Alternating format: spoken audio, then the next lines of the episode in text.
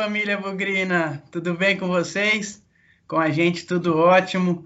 Mais uma vez aqui dando início a uma entrevista com o Bugricast em parceria com o Zona Bugrina. É, com imensa satisfação que a gente está trazendo esse convidado que vocês estão vendo, né? Marcos Garça, inevitavelmente um ícone daquela campanha maravilhosa de, de 91, né? Vamos falar bastante dessa, dessa campanha, dessa trajetória dele com a camisa do Guarani. Antes da gente começar de fato, deixa eu fazer um pedido para vocês. É, não se esqueçam de inscrever aqui no Bugrecast, né, no YouTube. É, a gente está crescendo bastante, tentando trazer para vocês cada vez mais coisas legais, inovações, né?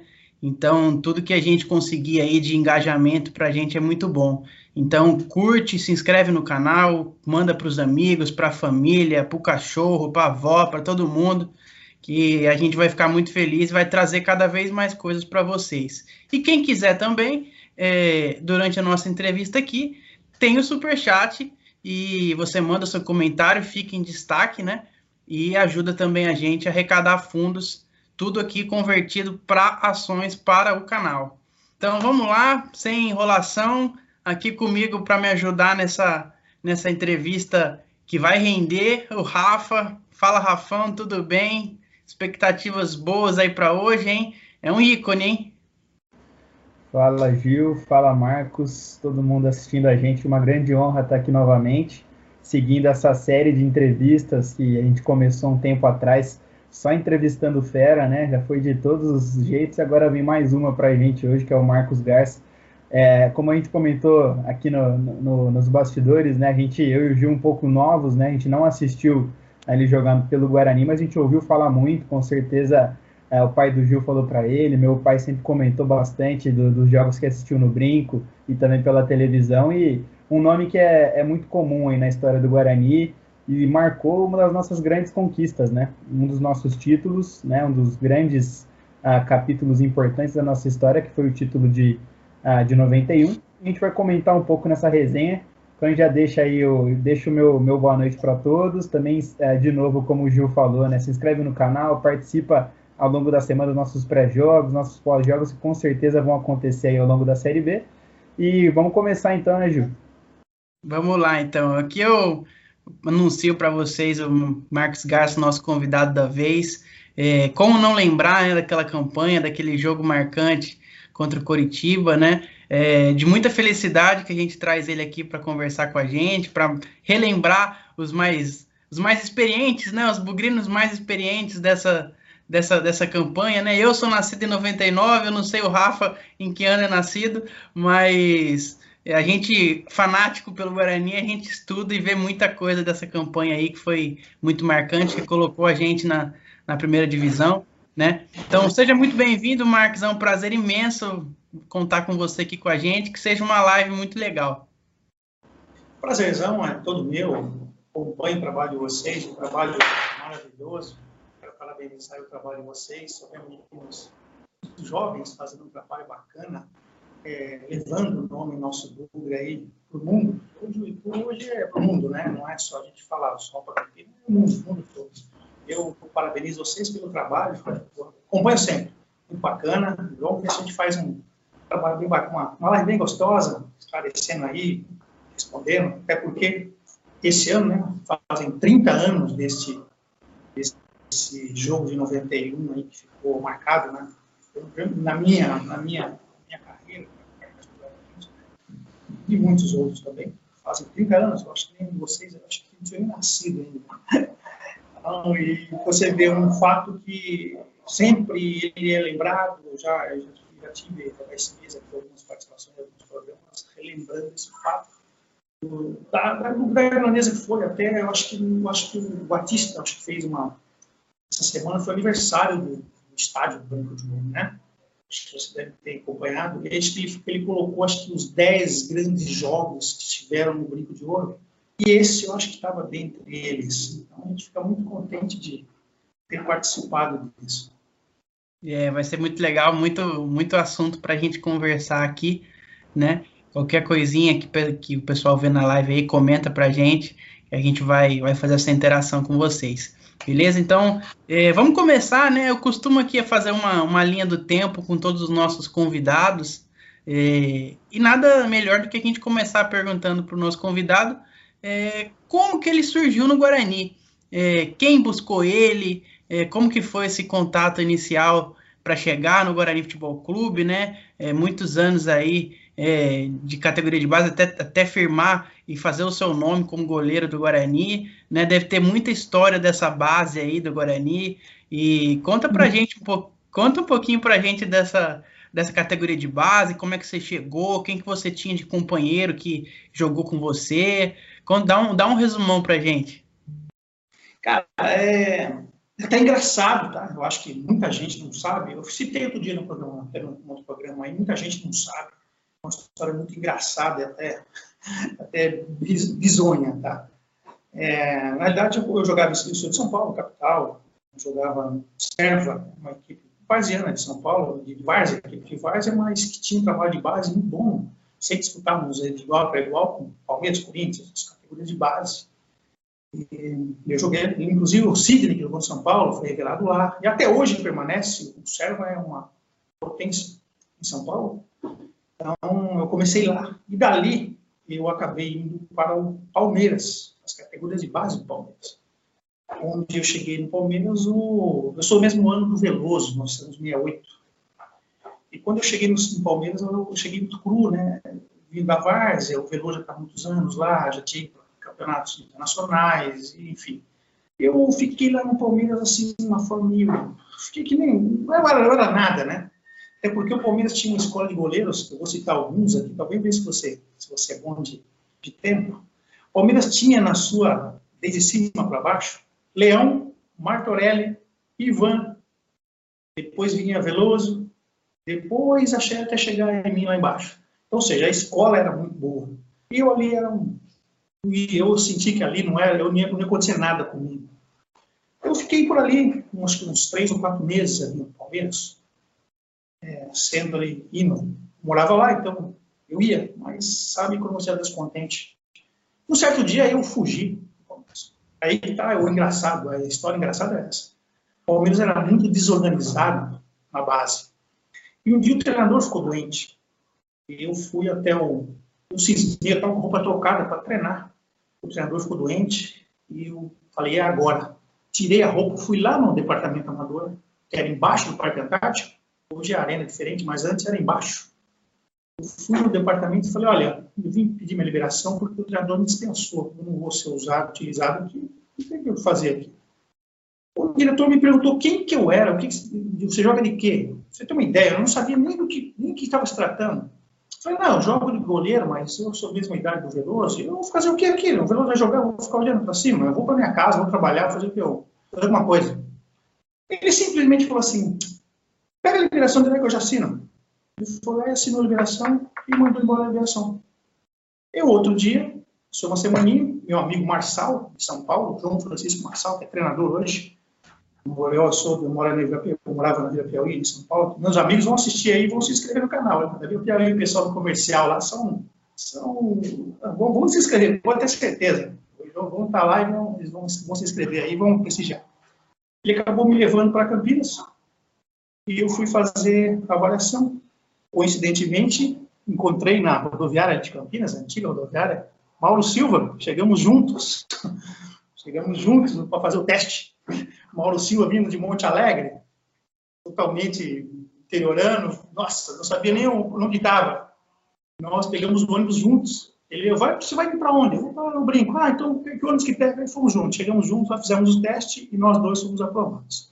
Mas, enfim, quando eu cheguei, eu expliquei essa situação para o departamento amador, que tinha acontecido. De imediato, eles ligaram para São Paulo para confirmar isso. E lá, confirmando isso, havia um, dirigente do Guarani lá, e foi o seguinte, o, o Dagmar Sarubi, que era o diretor, disse, olha, independente da sua avaliação, eu vou pegar a sua liberação para que a gente tenha uma segurança de que você possa estar com a gente. Se caso você não for aprovado, a gente te libera. Eu falei, sem problema. De imediato, ele pegou a liberação. Ou seja, nem fiz teste, já, ele já tinha a minha liberação fiz o teste, fui muito bem no teste, fui aprovado. E passei a integrar a juvenil do Guarani, né? Primeiro primeiro ano de juvenil, segundo ano de juvenil. E, coincidentemente, eu fui muito bem. O Dimas era o treinador do goleiro, ele gostou muito do meu trabalho, resolveu investir no meu trabalho, que precisava de um goleiro do meu perfil para lançar. Vocês se lembram do Carlos, que jogou na seleção brasileira? Claro. Carlão. Ganso foi uma das. Foi formado pelo Dimas. E o Dimas queria fazer mais um goleiro no estilo Carlos. E eu tinha os mesmos biotipos do Carlos. Então era aquele goleiro que ele queria formar. Então ele investiu em mim. E nesse mesmo ano, eu já tive a oportunidade de ir para o banco do profissional. Coincidentemente, Palmeiras e Guarani no Parque Antártico. Eu cheguei no banco do profissional nesse mesmo ano. Os meninos que, que ficavam. Era, isso foi em 86. 86. Eu cheguei fiquei no banco do profissional. Foi assim um negócio, com os meninos, que lá, lá no Palmeiras, o pessoal que morava lá na, casa, tinha uma casa que alojava os, os meninos do Palmeiras, quando tinha jogo, os meninos iam lá no vestiário, ficavam na porta para os jogadores chegarem, os outros times. Os meninos da base, o Veloso, os meninos, estavam tudo lá. Eu desci do, desci do ônibus com a mala, uniformizado, para ficar no banco do profissional. Os caras me viram, não acreditaram no que acontecendo. Nossa, que é isso? Que é isso? O que, que aconteceu? Eu falei, ah, aconteceu que eu estou aqui hoje. Isso criou um, um problema sério no Palmeiras. Acabaram mandando embora diretor, mandaram o secretário. Foi uma confusão danada. O Veloso depois me falou que houve uma confusão danada por causa disso. Então, essa foi minha chegada no grupo de hoje. Ô, Rafa, que, que começamos bem, hein? Com uma bela de uma história. E ele chega num tempo áureo da base do Guarani, né? Ali próximo dos anos 90, 94. Depois vem a safra de Amoroso. Depois era um tempo da base fartíssima, né, Rafa? Com certeza. A base do... pode, pode falar. Essa, essa... Só complementando, é, quando eu cheguei no Guarani, eu cheguei no juvenil. A minha safra é a safra 68, que não foi uma safra muito boa. Só, tinha, só tive eu, Mauro Silva, o Júnior, o zagueiro do Bragantino, acho que era 68 também. Eu sei que tinha um. Foi, agora, a safra 66 e a safra 65 e a 64, que já aí já vem Wagner Mancini, Baiano, vem Tozinho, vem Neto, vem Evair, vem João Paulo. Essa, essa aí foi a grande, a grande, vamos dizer assim, a safra, que ela daria sequência a um trabalho que vinha sendo feito infelizmente ela foi interrompida com aquele episódio do Bragantino, que a troca toda lá acabou se jogando fora toda essa safra. Eu, infelizmente foi isso que aconteceu. Então eu quando eu cheguei no Guarani, o Guarani tinha sido vice-campeão brasileiro do São Paulo, uhum. certo? São Paulo, isso. jogo, não, enfim. Eu cheguei naquele ano. Então esse pessoal, meia meia, estavam sendo preparados para justamente dar sequência a esse time de 86. Foi o que aconteceu em 87. Nós somos vice-campeão em 88, nós somos vice-campeão paulista, né? Uhum. Perdemos o Corinthians, vocês lembram disso? O Viola fez aquele gol. Mas, no aspirante, nós somos campeões invictos, sem perder nenhum jogo. Com esse time todo, Gil Baiano, Mancini, Marco Aurélio, Bolinha, Marco Silva, Júnior, nós somos campeões invictos. Contra o São Paulo, na final, foi a preliminar do jogo do Corinthians e, e Guarani. O Cilinho era o treinador de São Paulo, ele trouxe para baixo, para disputar a final, Ronaldão, trouxe um monte de jogador, o Cafu, os Cafu, os caras vieram tudo para jogar, para tentar, tentar ganhar a final. Mesmo assim, nós levamos a final. Tem história, hein, Marcos? Isso eu acho que é muito legal, a gente vai abordando aí, mas eu tenho uma curiosidade que eu vi é, acho que os mais velhos já podem saber da história, mas o Marcos Garça tem a ver com a cidade ou como surgiu esse apelido? Não, não tem nada a ver com Paulo, a cidade. Né? É, não, não, não tem nada a ver com a cidade. É, é pelo, pelo biotipo, né? Perna grande. Quando eu cheguei no Guarani, magrinho, pernona grande, aquelas braços grandes. E aí o apelidado é Garça, Garça, Garça, acabou ficando Marcos Garça. Eu recebi até uma vez uma, uma uma mensagem do prefeito de Garça lá, me dando uma, uma chave da cidade, não sei o quê. Eu falei, não sou por aí, não. Fico muito lisonjeado de receber o convite, mas eu não nasci, não. Eu sou em São Paulo. É, né, isso é interessante, porque eu imaginava, eu imaginava que era de Garça quando eu ouvia falar, né? Depois pesquisando eu vi que é de São Paulo. E inclusive comentei com meu pai que eu ia entrevistar você hoje. Ele falou, ah, Marcos Garça, que é de Garça, gente ficou meio conhecido assim, né? Pela torcida. E agora vou, a gente sabe aí que não, né? Que é um bem a ver com o biotipo, né? Valdir Pérez de Garça. Ah, ia dar. Eu, eu tenho uma, uma pergunta para você, é, antes da gente começar mesmo a, a linha do tempo aí de todos os anos. É, para você chegando no Guarani, né? É, você vem com você vem com uma responsabilidade de fazer o seu nome, porque o Guarani vem de Neneca em 78, o Guarani vem de Sérgio Neri, né, quando você chegou também, teve Valdir Pérez, o Carlos chegou a passar pelo Guarani também. Então o Guarani vem de goleiros consagrados, né? Vem de, vem de goleiros muito bons. E você chega e você tem aquela vontade de fazer o seu nome como eles. Como é que era? Você chegou a, ter, a, a pegar eles como exemplo, como inspiração? Veja bem, é, a, coisa é, a coisa mudaram muito, né? As coisas hoje são diferentes de antigamente. Eu saí do Palmeiras para ir para o Guarani, né? Se você falar isso hoje, tem você sair do Palmeiras para vir para o Guarani. Hoje todo mundo quer sair do Guarani para ir para o Palmeiras. O inverso. Eu saí do Palmeiras para vir para o Guarani. Por que, que eu fiz isso? Porque Guarani, Guarani era um celeiro, sempre foi um celeiro da formação de jogadores. E eu sabia também que no Guarani tinha o Dimas, que é o treinador que formou o Carlos, que formou o Sérgio Guedes, que estava fazendo trabalho com, com o Sérgio Neri, ele formou o Robson, ou seja, o João Brigatti, todos passaram pela mão do Dimas. Então, era um treinador que formava bons goleiros. Então, eu falei assim, é lá que eu preciso ir. Eu preciso, eu preciso me formar lá. Porque lá tem um cara que vai me dar as condições para que eu seja um profissional. Então, fui, essa foi a minha opção. E óbvio que, naquela época, na época que eu estou dizendo, era muito difícil um goleiro jovem jogar. Era muito difícil. Porque tinha-se assim, um estigma de que o goleiro tinha que ser experiente, tinha que ser mais velho. Então, era muito difícil um jovem assumir uma posição de goleiro. Quem quebrou um pouco esse estigma foi o Ronaldo, Giovanelli, no Corinthians. O Ronaldo foi, ele assumiu em 88, foi na mesma época da gente, muito jovem. Ele assumiu a titularidade do Corinthians e acabou quebrando um pouquinho esse paradigma de que o goleiro tem que ser, tinha que ser experiente.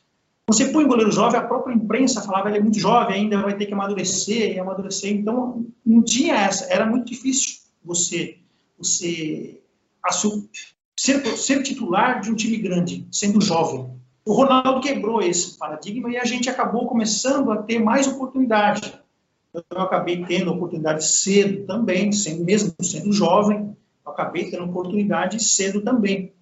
Então era muito difícil isso, até porque essa camisa é muito pesada, é muito pesada, não é fácil jogar no Guarani não. O Guarani é grande, você vestir essa camisa não é fácil. Você entrar lá dentro e segurar a onda, não é para qualquer um. Então, como eu vivi muitos anos lá dentro, eu conhecia cada, eu conheço cada centímetro quadrado daquele brinco de ouro. Eu morei lá dentro daquele brinco de ouro 10 anos. Então, você tinha uma identificação com o clube, coisa que hoje é muito difícil. Hoje não tem essa identificação que a gente tinha antigamente. Eu não tinha intenção de passar pelo Guarani para ir para outro clube. Não. Minha intenção era ser titular no Guarani e fazer minha carreira no Guarani. Muito legal. É, nessa linha, Marcos, que você comentou, né, o sonho de todo menino da época de virar titular do Guarani, como que foi, você lembra desse momento, primeiro jogo titular, como que foi se consolidando, em qual ano, por que aconteceu, qual goleiro que saiu, para você entrar no lugar? Então, eu, que nem eu falei para você, né, o Dimas investiu muito em mim.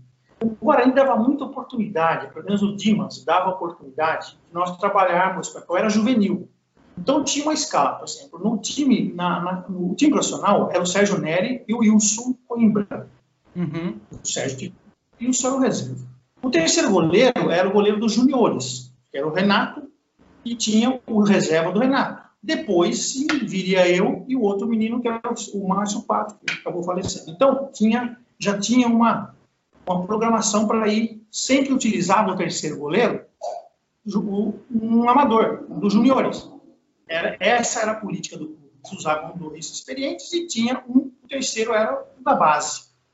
Então foi assim que aconteceu. O Dimas começou a me preparar e aconteceu o seguinte: nós eu, o, os juniores treinavam, ia treinar muito fora e o Dimas gostava muito de, de mim e do, do Pato, que era outro menino juvenil. Dava dura pra caramba, corrigia muito, sabe? Era até negócio engraçado. Os caras davam risada, porque toda hora que pegava a gente, torcia, assim faz, corrigia muito. Era um negócio até engraçado. E o que acontece? Quando o profissional fazia o coletivo, pronto, nós, eu e o menino, ficávamos atrás do gol, batendo bola um no outro, e ele lá só olhando, quando você fazia o movimento errado, ele xingava pra caramba e tal. Então a gente sempre ficava atrás do gol, batendo bola. Neste dia especificamente, era um coletivo pronto, e nós fazemos o coletivo e viajaríamos para São Paulo para jogar à noite, uma, quarta-feira. Era uma terça-feira, nós fizemos o fazendo o coletivo, e o Wilson estava no time de baixo, e o Sérgio Nery no de cima. Vocês não, vocês, não sei se hoje ainda se faz isso, mas antes você usava uma lona no gol, para não estragar o gol, para fazer o coletivo. Uma lona em cada gol e se prendia isso com uma, um ferro, grampo, para não voar.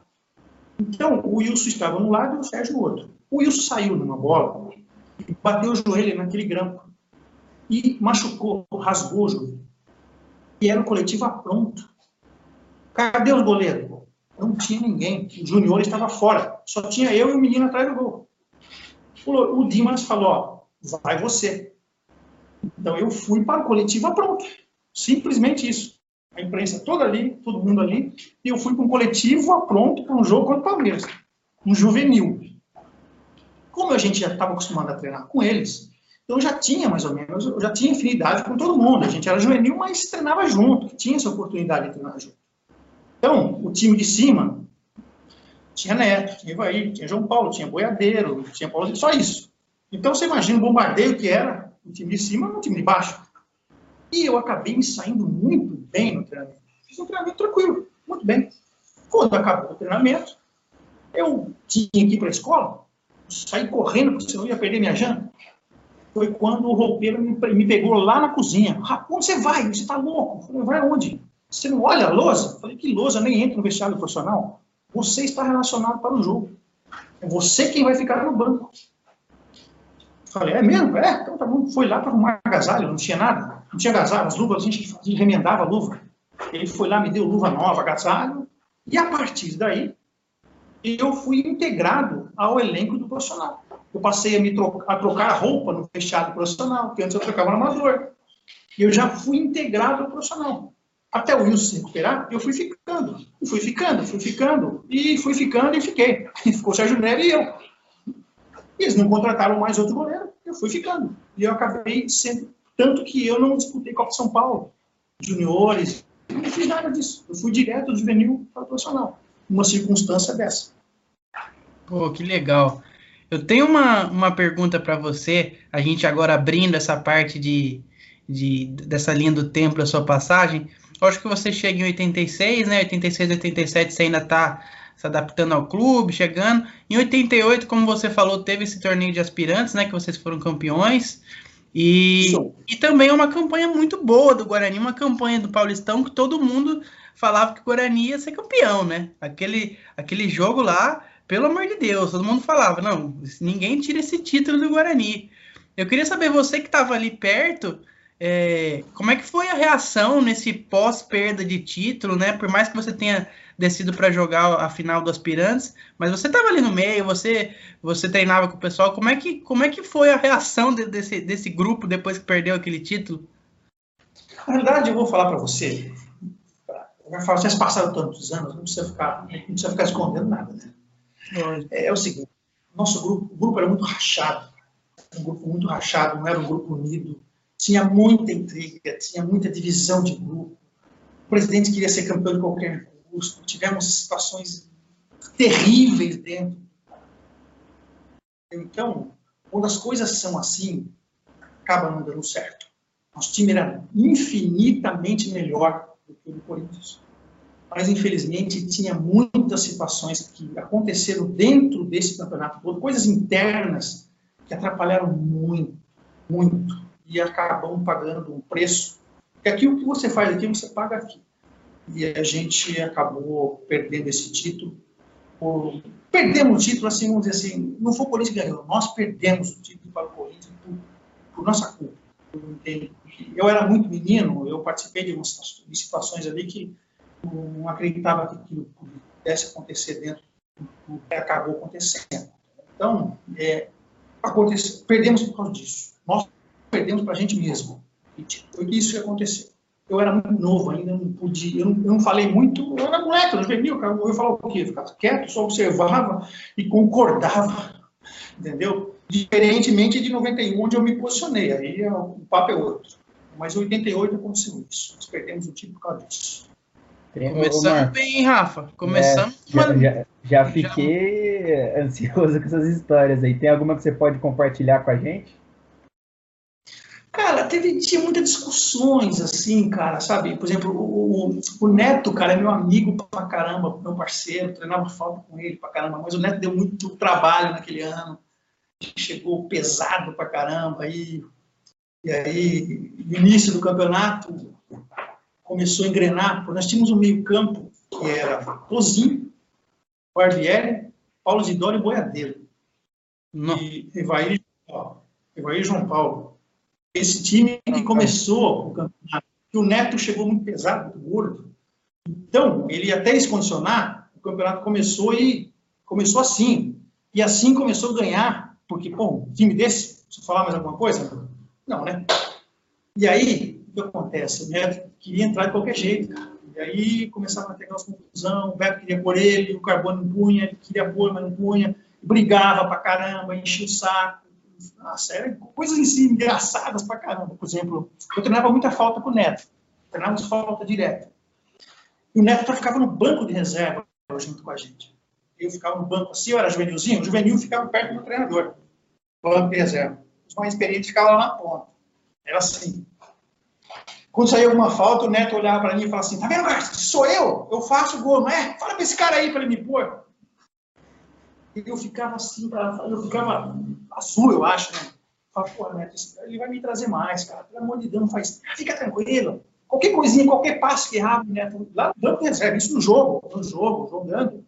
O jogo, saía alguma falta, ele falava, enchia o saco pra caramba. Então, fui criando uma situação ruim. Aí tinha uns que gostaram, uns queriam, outros também não queriam, o presidente queria, outro não queria. Então, esse clima, cara, não que o Neto desencadeou tudo, não, mas grande parte desse problema foi isso. Foi complicado pra caramba. Mas o Neto é gente boa, meu amigo pra caramba, eu tenho amizade com ele, mas ele dava trabalho. Quando era novinho, era pra segurar a figura, a segurar a peça não era fácil, não. É, dá trabalho até hoje, né, Rafael? Não tem como, né? é, então, ah, a Neto é uma figuraça, né? Deixa eu, deixa, deixa eu emendar agora aqui, a gente começar é, nossa sequência. O, o Marcos, em, em 89, o Guarani acaba é, caindo né, de divisão, acaba indo para a Série B. Em 90, a gente perde é, o acesso para o esporte em casa, né? Em casa, por sinal. E aí a gente chega em 91, que é o ano que a gente quer abordar mais aqui, com uma, com uma pressão, né? Havia uma, uma pressão do, do Guarani, eh, ou, ou, era, ou era um ambiente tranquilo? Não, pelo contrário. O que aconteceu? Nós caímos em 89. Tá? O, Beto trouxe. Deixa eu explicar para você entender. É, aquela safra que eu falei para você, que estava pronta para jogar, ela foi para o Bragantino. Uhum. E aí o Beto queria ser campeão a qualquer custo. Então ele começou a trazer jogadores famosos. Cara, só Miralhão, cara peso de ouro, cara, sabe, que tinha um jogo experiente em todos os times e tal. E não olhou mais para a base nenhuma, ficou só os caras jogando. Então os caras chegavam e não tinha aquele comprometimento com o clube.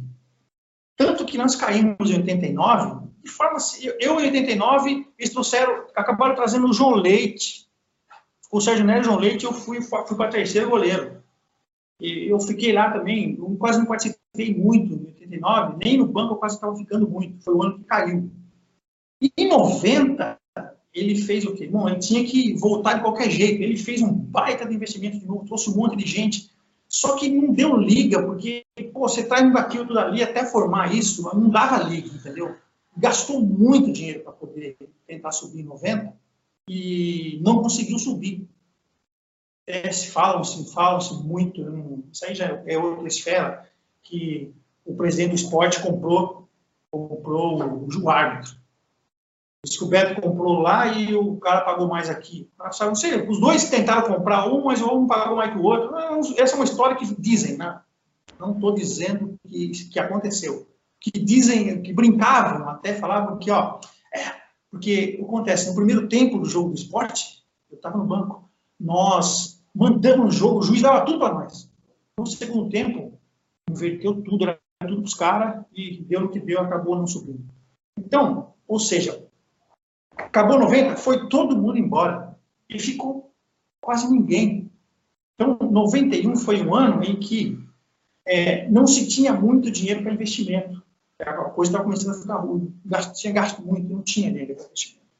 Então, aproveitou-se algumas peças que estavam lá, de jovens, eu, Jura, Valmir, alguns meninos novos, e trouxe alguma, trouxe o Biro, o Biro, experiente, trouxe o Edson Abobrão, experiente, trouxe o Vander Luiz, para dar uma sustentação para os meninos, que éramos nós. E deram, deu oportunidade porque estava sem condições de investir. Tanto que não era, não estava, não era, não, não se pensava que ia subir. Tanto que depois de alguns anos, então, o Beto falou que foi o time que ele menos investiu e o que mais deu alegria. Foi mais ou menos isso que ele chegou a falar algumas vezes. Então, foi mais ou menos isso. Então, a expectativa, não é, nós não tínhamos uma pressão, porque não era um time que tinha grandes investimentos, nem estrelas, não tinha nenhuma estrela, não tinha estrela nenhuma. Era tudo jogador desconhecido. Então, se, tanto que nós começamos o campeonato muito mal, mal ao ponto de quase nem classificar na primeira fase. É, né, Rafa? Isso, é, então, essa história a gente leu, né, sobre 91, conversou também com, com o pessoal que viveu isso. Todo mundo fala, né, desse começo bem ruim e chegou a dar algum, algum receio de cair mais para a Série C ou de nem achar que o acesso não seria nem um sonho? Como que foi o sentimento durante esse tempo, esses 10 primeiros jogos aí? É, cair, não. Não, né? É porque assim, né? A gente, a gente, se eu não me engano, eu dei uma lida, são dois, du, eram duas vitórias em dez jogos no começo dessa de 91. Então, é, não, começa, não começa tão bem, né? Não. Vou fazer um resumão para você. Nós começamos muito mal, mas cair não, nunca passou pela, pela cabeça de ninguém cair, porque era muito ia, tem muito jogo e era um formato diferente, dificilmente cairia, tá? Mas subir também, também se achava que não subiria porque nós começamos muito mal, como você falou. Eu sei que nós chegamos numa fase, chegamos num momento do campeonato que nós, nós faltavam quatro jogos para se fazer. Desses quatro jogos, nós teríamos que ganhar três jogos. Três jogos e, e empatar um. Se perdesse qualquer um deles, estaria fora. Chegou a, chegou a ficar desse jeito. E aí, eu lembro muito bem que a gente tinha jogo em Brasília com o Gama. Era um jogo com o Gama em Brasília. E esse jogo era um jogo muito difícil, porque o Gama estava muito bem, o estádio dele, acho que Bezerrão, que chama, se me lembro direitinho, o estádio muito acanhadinho, e ele estava muito bem, muito bem, bem assim. Então, ou seja, era um jogo que nós teríamos que fazer lá e praticamente perdendo esse jogo estaria fora. Então, nós fizemos um jogo em casa e nós ganhamos e saímos para jogar esse jogo lá em Brasília. Chegando lá em Brasília, vocês já estiveram em Brasília alguma vez, a oportunidade de Brasília? Não estive. Eu não pude. Foi uma das poucas cidades do Brasil que eu não fui. Já fui, morei em várias já, mas ela em Brasília eu nunca fui. Ah, então o inferno é lá. O inferno é lá. Você não consegue respirar, é um calor insuportável, é um negócio de louco. Uma coisa de louco, uma umidade muito baixa, é horrível. Horrível. Nós chegamos em Brasília para jogar à noite no estádio Bezerrão. E logo no hotel nós tivemos um problema com o Edson. O Edson teve um mal-estar fora do jogo. Perdemos o Edson. Jogou o Gildo, né? Então, nós perdemos o Edson para ir para o jogo. Chegando ao jogo, chegando ao jogo, passamos o dia inteiro lá no hotel, um, um calor, um sol insuportável. Chegamos, ao, chegamos no estádio, o estádio tava, não, não dava para entrar, gente, não dava para entrar, tanta gente que tinha, uma pressão enorme. Estamos ferrados aqui hoje. Estamos chegando no, no estádio, sabe o que acontece no estádio? Despenca uma tempestade, uma chuva incrível, coisa que eu nunca vi na minha vida. Encheu de água o campo inteirinho. E o jogo foi suspenso para o dia seguinte. Para nós, ótimo, vamos embora, recuperamos o Edson, pelo menos ter o Edson. Mas já sabia que o negócio ia ficar ruim. No outro dia, mesma coisa, sol o dia todo, o dia todo. Vamos para o hotel, vamos para o jogo. Chega no jogo, abrir os portões, porque quem tinha comprado ingresso, não deu tempo de fazer nada, portões abertos. Se tinha cinco, tinha dez mil pessoas. Tanto que o ônibus não, não conseguia entrar. E tanta gente que tinha. Nego jogando, jogando latinha, jogando bandeira, jogando tudo que você possa imaginar. Ou seja, a guerra estava totalmente armada. E uma derrota nossa, estávamos fora. Trocamos de roupa, estava numa gaiola, dava acesso ao campo, aquecendo, aquecendo, antigamente não aquecia no campo, não, viu? aquecia no vestiário, túnico, era assim que fazia. Estamos aquecendo ali, já com súmula assinada. O que acontece? Outra chuva, outro dilúvio. Encheu o campo de novo. Os caras mexiam, puxavam o rodo para tirar água. E não conseguiram. Aí o que acontece? Suspense o jogo, vamos embora. O Betozinho falou, vamos para casa. Esquece esse jogo, vamos embora. Pegamos outro dia e vamos embora, sem jogar. Aí fizemos em casa dois jogos ou três, me lembro. Ganhamos todos esses jogos para fazer o último jogo lá. Já praticamente precisamos só do empate. E aí, ainda o Beto tirou o jogo de lá e levou para o Mané Garrincha, que era um estádio grande. Somos lá e conseguimos classificar na Bacia das Almas. Então, você começa a perceber que alguma coisa está preparada para você. Ali eu entendi. Falei, gente, isso não é por acaso. Nós vamos chegar. E a partir dali a gente começou a entender que alguma coisa podia acontecer para a gente. Foi nesse momento que a gente. E toda conquista, ela não é por acaso. Sempre tem algumas coisas que acontecem que te levam a ganhar. E aí foi um momento que a gente. Eu, eu particularmente, entendi que talvez era alguma coisa boa estava por vir. É, eu tenho uma, uma pergunta agora relacionada a essas quatro é, vitórias seguidas, né, no, na, na, reta final, é, que é relacionada ao, ao, ao, trabalho do Pepe. Qual que era a importância do Pepe para esse time, a sua relação específica com ele, é, se foi o porquê que dessa reação ali no final, o time se fechou, é, o time é, teve algum, alguma coisa de, de, financeira que foi acertada, que dizem na época, né? O que, que, que aconteceu para essa arrancada final? Bom, então você, eu vou te, vou te passar o que aconteceu, tá? O que aconteceu. O seu Pepe é um amor de pessoa. O seu Pepe, nós jogávamos por ele. Ele é um cara fantástico. É que nós, quando aconteceu tudo isso, é, eu tinha uma liderança nesse grupo. Pelo fato de ser mais tempo no clube, mesmo sendo jovem, eu tinha uma liderança. Eu e o Pereira, nós consertávamos juntos mesmo. Então, nós começamos a conduzir isso. Entender que alguma coisa diferente estava para acontecer. O seu Pepe, o seu Pepe, a gente, o seu Pepe nós jogávamos para ele. Não tinha, você não tem como não gostar do seu Pepe. Então, a gente se fortaleceu, grupo e seu Pepe junto. O seu Pepe pedia, a gente fazia, o seu Pepe tinha umas tiradas sempre alegres, sempre passando coisas assim. Agora, com relação ao que você falou, financeiro, esse foi um problema, sim. Um problema, entre aspas, ou seja, vamos dizer assim, você falou, teve uma ajuda financeira? Não, foi o contrário. O contrário. O que, que aconteceu? Quando nós classificamos, nós tínhamos uma premiação para receber. Essa premiação não aparecia de nenhum. Se cobrava e nada. Não acontecia nada. E não, você pensa que como antigamente, antigamente não era assim que você ganhava fortuna, não. Era a micharia, a premiação que ajudava a você fazer umas coisinhas diferentes. Entendeu? Então a premiação era, era muito boa. Então a gente estava cobrando isso. E nada de acontecer a gente receber.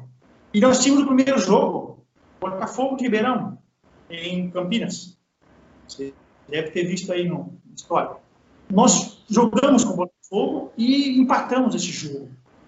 Empatamos esse jogo em Campinas. Acho que foi 0 a 0 Parece que foi 0 a 0 esse jogo. Eu sei que nós empatamos esse jogo. Foi um resultado ruim. O próximo jogo seria lá em Ribeirão. É o jogo que todo mundo fala, né? Não sei se vocês ouviram. Aí é o jogo que todo mundo fala do milagre. Então, esse jogo, antes do jogo de Ribeirão Preto, nós pedimos para o seu Pepe, você vê como a nossa relação com o seu Pepe era tão boa. Seu Pepe, o, Beto não está pagando nós e se a gente perder o jogo lá, nós estamos fora. Sabe quando nós vamos receber isso? Todo mundo vai embora e ninguém vai receber nada. A maioria ia embora, porque só tinha poucos que iam ficar.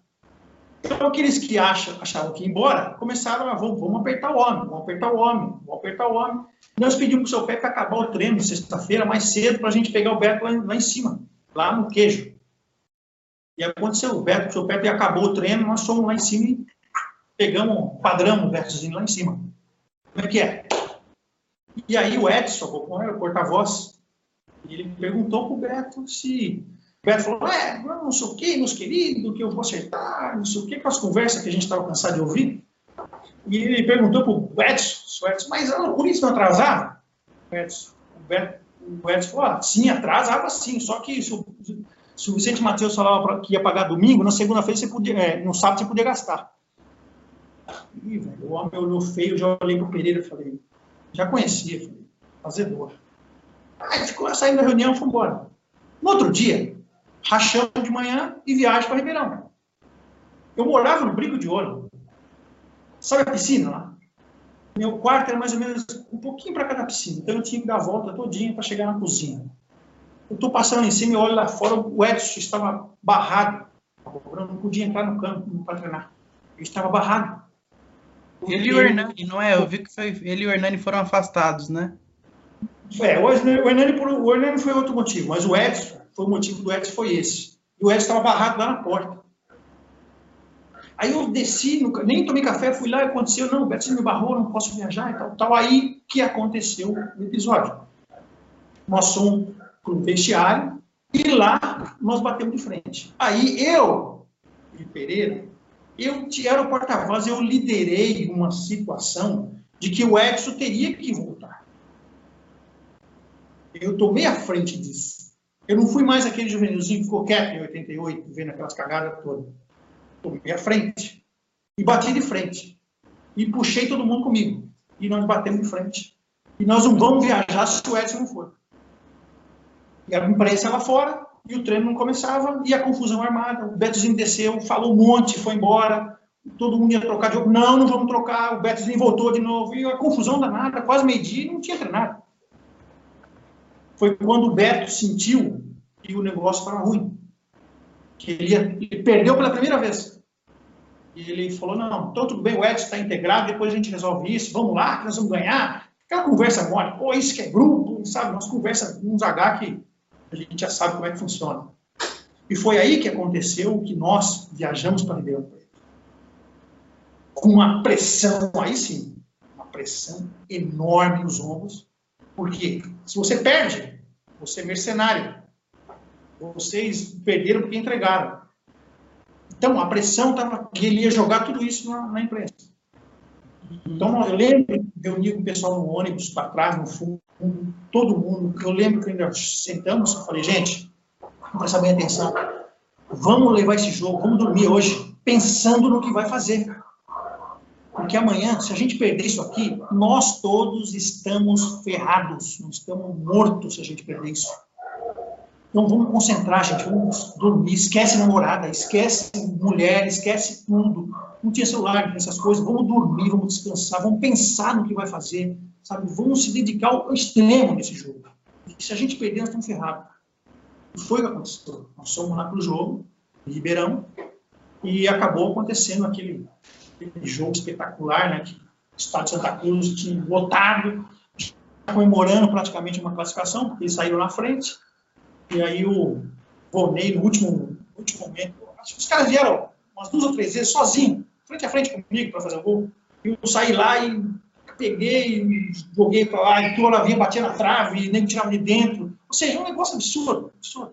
Eu me via assim, parecia rachão. Vinha dois, três jogadores deles contra eu. E aí, eu, umas eu peguei, outras eu batia, o cara errou. Foi um negócio de louco.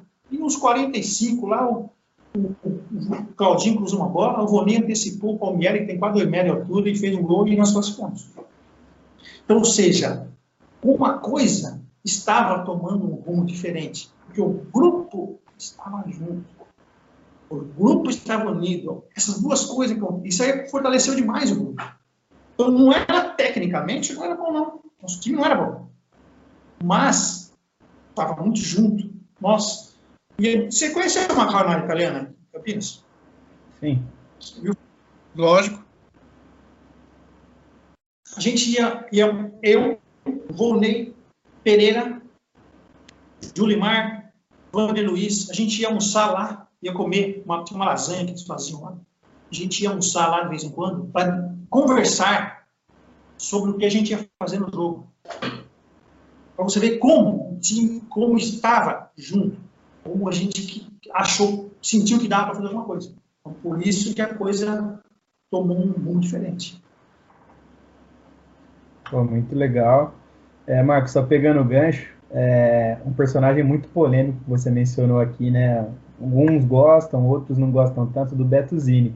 Sua perspectiva geral sobre ele, assim, na história que você viveu e na história do Guarani. Você tem mais memórias boas, né, como um presidente, ou não tão boas assim? Olha, falar de Beto, cara, é um negócio assim que, para mim, foi horrível, foi péssimo para mim, pessoalmente para mim, que em virtude desses acontecimentos todos, ao término do campeonato, é, ele não permitiu que eu desse uma sequência. Ele trouxe o Carlos, eu acredito até de, até assim de propósito, porque aqueles que participaram de tudo isso, que eu estou te falando, foram tudo embora. Eu, fiquei, que eu era do clube, e mais para frente você vai falar. Eu peguei o um pênalti, ou seja, eu saí no último jogo como ídolo. Como é que você vai mandar o ídolo embora? Entendeu? Uhum. Então, ele não manda embora, mas eu encosto. Trouxe o Carlos para jogar. Você acha que eu ia jogar e o Carlos ia ficar no banco? Nunca. Então ele acabou interrompendo um ciclo meu dentro do clube, que me atrapalhou muito, demais. Se eu dei alguma coisa para o clube, poderia ter dado muito mais. Depois tive outras oportunidades, tive, mas já não tinha mais, vamos dizer, não tinha mais tesão, já não tinha mais aquela gana que eu tinha em 91, em virtude dos acontecimentos. Agora, administrativamente falando, administrativamente, eu cheguei no Guarani em 86. Guarani, fantástico, em todos os sentidos. Eu saí do Guarani em 93.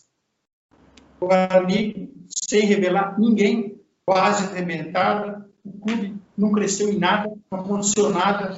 Aquela porcaria que está lá no clube hoje, que eu não passo na frente, eu choro de ver aquilo, porque lá era minha casa. Então, eu não preciso falar em nada administrativamente. Agora, o que, que acontece? O Beto tinha um sonho de dar um título para o Guarani. Não tem pessoa mais apaixonada pelo Guarani do que o Beto. Não tem. Eu não conheço. Mas ele tomou as decisões erradas. Ele foi para um caminho que não era o caminho a seguir. O Guarani sempre sempre aproveitou a base, sempre investiu na base, sempre formou times a base, que antigamente você vendia e repunha. Era assim, ele preferiu é, fazer de tudo para tentar um título. E às vezes o que acontecia, eu vinha, jogadores vinham para o Guarani de outros clubes, de Grêmio, de Flamengo, ganhando mais do que ganhavam lá. Como é que a conta fecharia? Uma hora, um uma hora ia acontecer o que está acontecendo agora. Nós estamos colhendo fruto o que colhendo, colhendo essas cagadas todas, que uma hora a conta não ia fechar. Então, administrativamente, péssimo para o clube. E, pessoalmente, para mim, também foi muito mal. Ele me prejudicou demais. Agora, se você perguntar para 20 jogadores, 18 vão falar bem. Por quê? Porque ele pagava bem pra caramba para todo mundo, ele dava tudo pro jogador, fazia tudo, dava, é, tratava o clube, sabe, fazia de tudo pro jogador. Todo jogador gosta. Só que o jogador não tinha a visão de que tudo aquilo que estava sendo feito, uma hora a conta não fecharia. Que os caras vinham, ganhavam, recebiam dinheirão, carrão, e depois iam embora. Eu ficava, eu era da base, eu era patrimônio do clube. Então, se você perguntar para 20, 18, vão falar que é uma maravilha, foi o melhor presente do clube. Porque, lógico, receberam, ganharam. Agora, estou culpando 100% a situação do Guarani hoje, jogando tudo nas costas dele. Mas ele tem uma grande participação, mas muito grande. Eu posso dizer que, imagina uma bomba, o estupim, ele colocou a bomba e acendeu talvez tiverem tempo, tivessem tempo de se cortar o estupim e não deixar ela explodir. Os outros, não sei. Só estou te falando aonde, até onde eu estive. Uhum. Até onde eu estive, eu posso te dizer isso. A partir dali, 93, eu fui embora. Não sei o que aconteceu. Poderia alguém ir lá e cortar o estupim e não deixar a bomba explodir. Mas eu já não posso te dizer. É, é dá para ver, dá ver que talvez o problema seria gana, uma certa obsessão, né, demais. Talvez. Exato. Né? Então. É obsessão. Isso que você está falando. Você fica cego. Você, às vezes você, você quer alguma coisa, você deseja, almeja muito, às vezes você acaba ficando a mão pelos pés. Entendeu? Você acaba fazendo besteira de tanta obsessão. Eu não fiz isso para você. Não existe alguém que seja mais apaixonado e que ame mais o clube do que ele. Porém, ele errou muito. É. Eu tenho uma, uma pergunta voltando um pouco ainda em relação às partidas, né? É, tem uma história, até recebi uma história aqui do, do nosso Pezão, que é o carro-chefe aqui do, do canal, né? Uhum. Lucas que entrou em contato com você. E ele falou pra gente de uma, de uma história que tinha quando vocês foram jogar com o Gama. Não, a gente não sabe se isso é verdade, mas foram boatos, né? E aí perguntou, quis perguntar para você se você sabia dessa história de que é, o Guarani teria feito um acordo com, com o goleiro titular do Gama na época, que não jogou e Sim. que ele já tinha meio que pré-acertado a vinda ao Guarani, que depois simplesmente ele não apareceu no clube. Mas você chegou a escutar isso na época? Como é que foi? Não foi só ele, não. Foi mais, acho que mais dois ou três jogadores. Era o goleiro e mais um meia e mais um outro jogador. Lá que o Beto fazia isso. O Beto, ele mexia mesmo os bastidores. Ele era, o Beto era, nesse aspecto, não tinha, não tinha melhor. Ele mexia mesmo. Ele, parece que ele conversou com os caras lá e que contra, contrataria os caras, os caras não jogassem e os caras não jogaram. É verdade, isso é verdade. Mas aí, depois acabou o jogo e ele não trouxe ninguém. Rafão, é. vamos para 91, né, Rafão? Vamos, vamos. Que é. Ah, vamos, vamos chegar aí no, no, no jogo decisivo já, Marcos? Se quiser contar tudo é. antes, como foi o jogo, é, deixa, jogos, deixa, né? só, então, deixa eu só então perguntar mais uma coisa antes da gente chegar contra o Coritiba.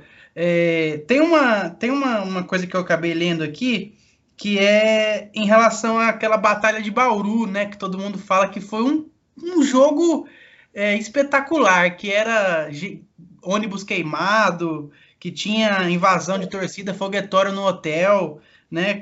Mas a gente classificou. Como é que foi aquele jogo? Então, Bauru mas passando, passando o Botafogo, o próximo adversário era o Noroeste, né? E aí, o time do Noroeste era muito bom, o Noroeste. Tinha Ronaldo Marques, Gilberto Costa, o time deles era bom pra caramba, muito bom o time deles. E nós fizemos o primeiro jogo no Brinco. E fizemos o primeiro jogo. E aí, como eu falo para você, quando as coisas estão, a gente entende que tá pra gente. Esse jogo no Brinco de Ouro foi um a um, esse jogo. Um jogo horroroso. Nosso time mal, mal, sabe o que é mal? Saímos perdendo de 1 a 0. Eu sei que você é o gol, tem o gol do placar e tem o gol aqui da entrada, né? O gol da entrada. Nós, nós estávamos tacando o segundo tempo no gol da entrada aqui. E aí o, o Julimar era um lateral esquerdo nosso, forte. O Julimar não chutava nada. Ele não conseguia assim, chute a gol, lá ele é horroroso. horroroso marcador, gente boa, não estou falando assim de termos de chute a gol, não chutava nada. Ele me acerta um chute lá de perto da cabine, sabe as cabines do tobogã? Um pouquinho para frente ali, ele dá um chute dali. A bola foi no gol. O goleiro achou que ia para fora. A bola bateu no pé da trave, na perna do goleiro e entrou. Sabe? Absurdo. Bateu um a um. Bateu um a um o jogo. Um gol desse. Estavam perdendo 1 a 0. Então lá para Bauru uma obrigação de pelo menos fazer um gol. 1 a 1 levaria para os pênaltis. Ou 1 a 0 de classificava. Então fomos com obrigação de ter que fazer um gol, coisa que era muito complicada. E chegando lá em Bauru, não preciso nem falar, estádio lotado, lotado, lotado, extremamente lotado. À noite fizeram uma raça lá no frente do nosso hotel, arrojão, essas coisas todas. Ou seja, era guerra. Hoje é mimimi. Se acontece um negócio desse hoje, suspende o jogo, é as confusões. Um... Futebol é chato. Futebol hoje é chato. Sabe? Futebol ficou chato. Então tinha tudo isso. Era uma guerra. Era uma guerra. E nós fomos para o jogo e lá fizemos 2 a 0 nos caras. Eu fiz, olha, eu posso falar para você que foi uma das melhores partidas que eu fiz. Eu tenho recortes de jornais aí, tinha uma atuação fantástica. Eles tinham o Gilberto Costa. Já, já ouviu falar do Gilberto Costa? Sim. Gilberto Costa, ele chutava no gol do tiro de meta. Incrível. Chutava pra caramba. Tudo quanto é lugar ele chutava. Então, tudo quanto era falta, ele soltava. Eu tinha que me virar. E a gente acabou ganhando 2 a 0 esse jogo. Quando acabou o jogo, meu irmão, aí o caldo engrossou deu uma, uma torcida, botou fogo no, no ônibus da imprensa, invadiram, jogaram pedra. Eu sei que nós ficamos lá para sair de lá de Bauru, nós ficamos vestiados umas 4, 5 horas dentro do vestiário, não podia sair. O pau comeu mesmo feio. Ah, o negócio foi feio, foi coisa de louco. Essa foi a história de Bauru. Bom, vamos para vamos, vamos a final, vamos para a semi do Coritiba, né, Rafão? Vamos, vamos aí. Essa aí, essa aí é, eu essa, essa é complicada, né? Essa é boa. Primeiro jogo. É, per, perdemos, né? 1 a 0 é... é, quando chegamos lá em Curitiba, Couto Pereira, nós encontramos. O pessoal fala, aconteceu depois que fizeram aqui com eles, né? Mas e o que fizeram com a gente lá? Chegamos lá, tudo cheio de criolina, tudo molhado, que a gente aquecia dentro do vestiário. Então, como é que você aquecer no vestiário cheio d'água, cheio de criolina, cheio de sujeira?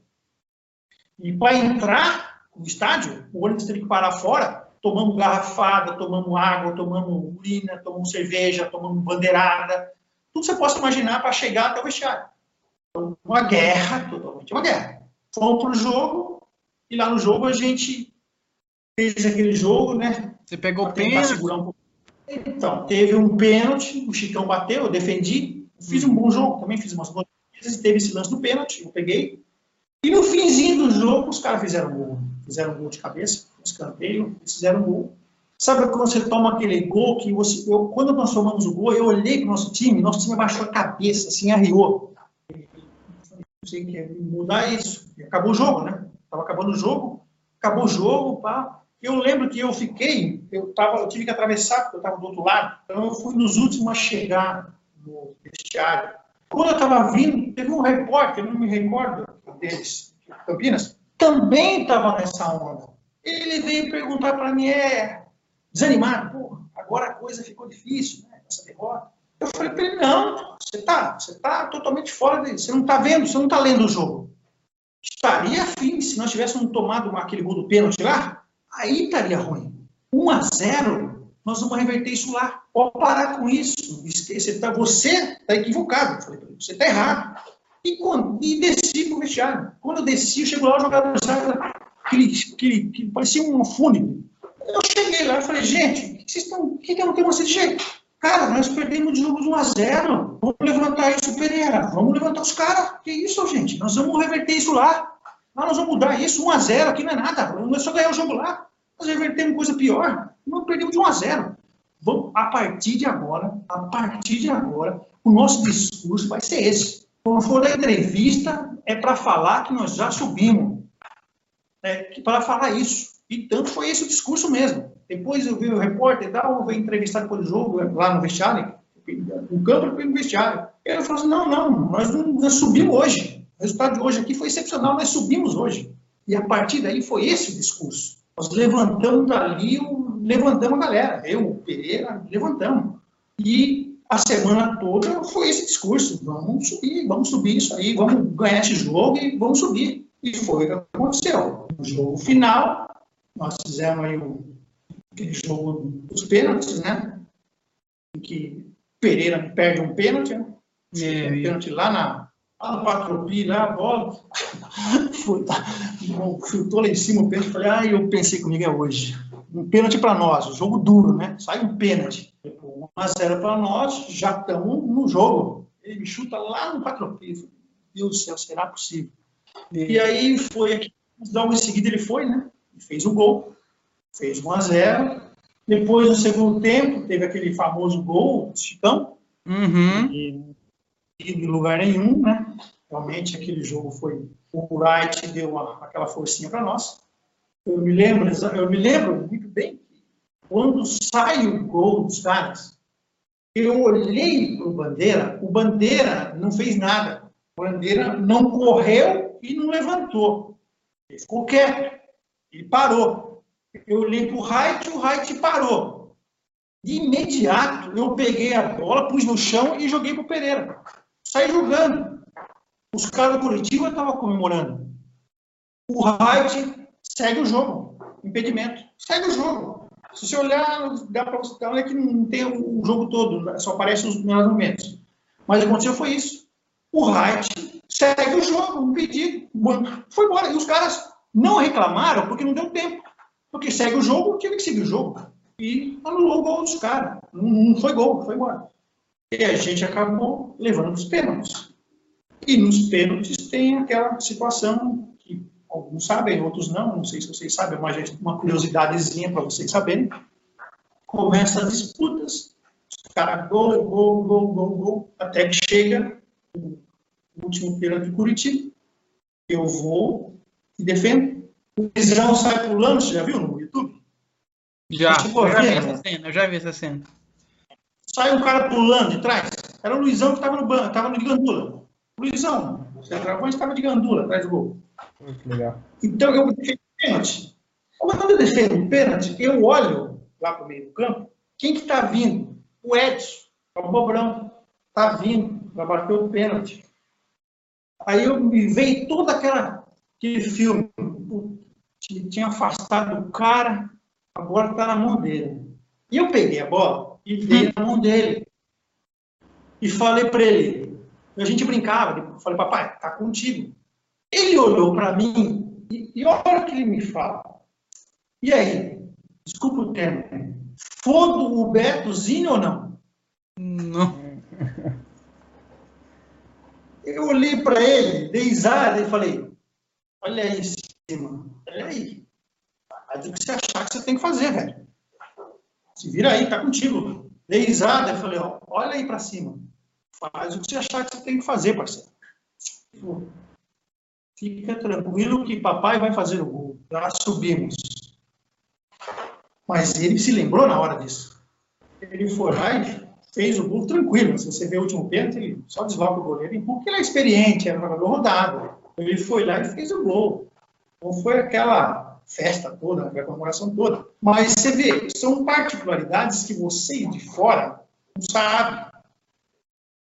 Vocês estão de fora, não imaginam o que acontece. Nossa, jamais imaginava isso. Que coisa, hein, Rafa? Nossa, essa é bomba, hein?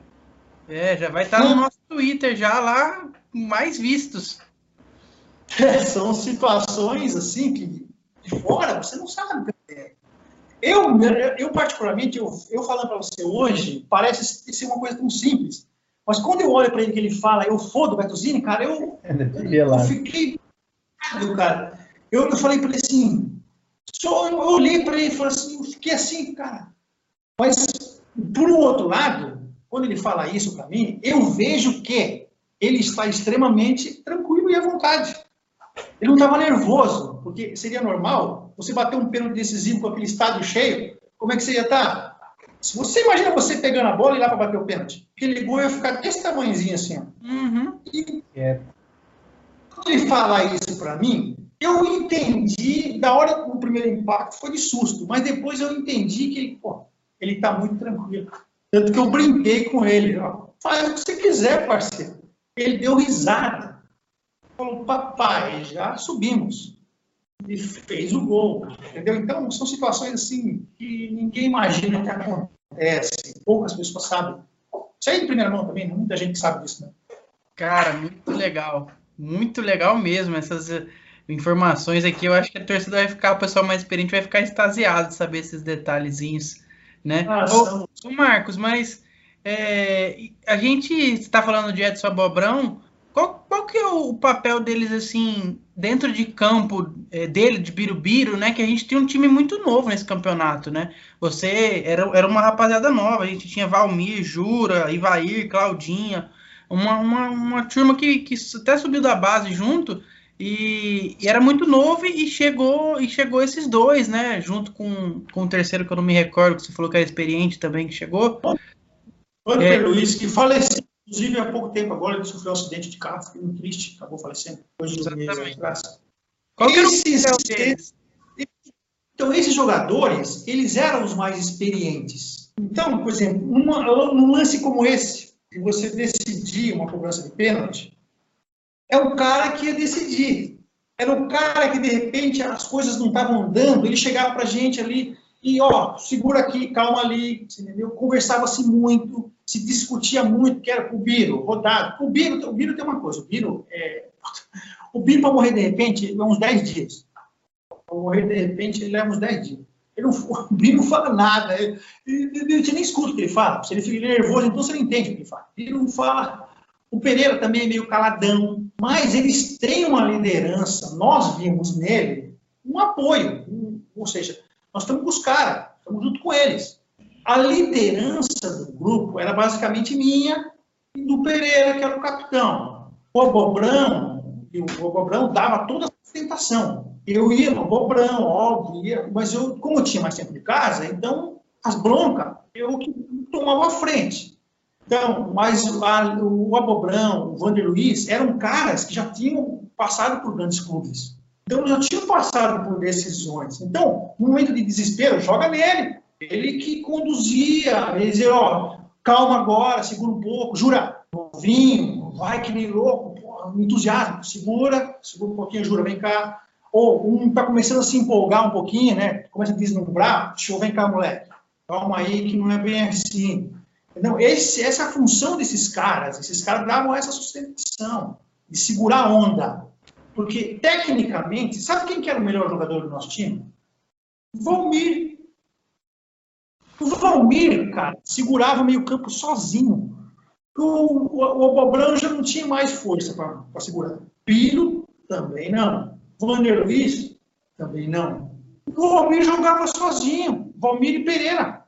O Valmir segurava o meio campo sozinho. Ele foi um dos principais jogadores. E o Roney, óbvio, que estava num em uma fase que tudo que acontecia ele fazia gol. Tanto que tem uma história do Romero, é engraçada, vou te contar para você, se, se você me permitir, vou te contar uma história engraçada. Lógico. Na fase, fase final, o Beto reuniu a gente, falou que ia, ia, todo mundo ia ter que ficar concentrado aí quatro, cinco dias, lá não podia sair para lugar nenhum.